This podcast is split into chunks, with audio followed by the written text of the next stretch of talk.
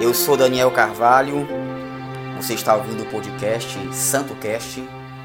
E eu queria abençoar a sua vida no dia de hoje. Isaías capítulo 6, versículo 1 diz: No ano em que morreu Uzias, eu vi o Senhor assentado sobre um alto e sublime trono, e a cauda do seu manto enchia o templo. Quando Uzias, rei de Judá, subiu ao trono, ele reformou as defesas de Jerusalém e reorganizou o exército. Além disso, Uzias consolidou a posição do reino de Judá nas rotas comerciais e reabriu portos e indústrias. Com isso, ele proporcionou grande prosperidade ao reino de Judá. E essa prosperidade perdurou durante 52 anos. Porém, Uzias morreu. Restou a Isaías, que viveu durante o governo do rei, razão suficiente para se preocupar. O que aconteceria com o povo de Judá agora que Uzias se fora? E a nossa economia, a nossa segurança? Estamos perdidos. Talvez pensou assim Isaías. E talvez esta seja a nossa principal preocupação nos dias atuais. Foi um ano atípico, cheio de controvérsias. A questão geopolítica, por exemplo, nações se beliscando entre si e uma pretensa nova guerra fria entre Estados Unidos e China tem assustado o mundo escândalos de corrupção no sistema eleitoral da maior nação do mundo, o crescimento do comunismo, a fragilidade da economia mundial, a derrocada das instituições, a mídia vendendo mentiras todos os dias, o medo da pandemia. E essa vacina é segura? Tudo isso nos amedronta e nos faz acreditar que estamos perdidos. A psicologia já identificou que nossos problemas tendem a aumentar quando não estamos no controle da situação. Devido a isso, é que delegamos a alguém esse controle. Com base nisso, criamos expectativas e, claro, nossa fé que alguém vai resolver os nossos problemas.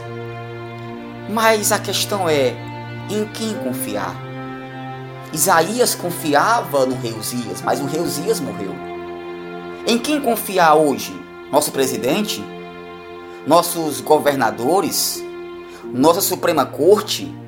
Nossos ministros? Legisladores? Quando eu penso nisso, chega a ser desanimador.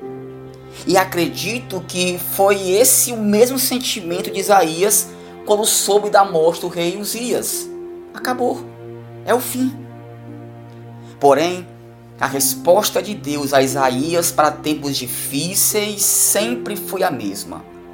O céu tem um trono ocupado. Pode o trono da economia do mundo ruir, pode o trono da política desabar, pode o trono da paz minar, pode o trono do medo reinar mas o céu tem um trono ocupado. Isso quer dizer que Deus está no controle de tudo. Nada, absolutamente nada escapa de seus olhos.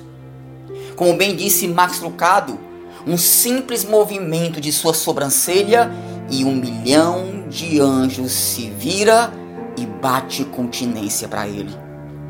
Ei, Pare de esperar da política, pare de criar expectativas sobre a economia, sobre homens, sobre pessoas.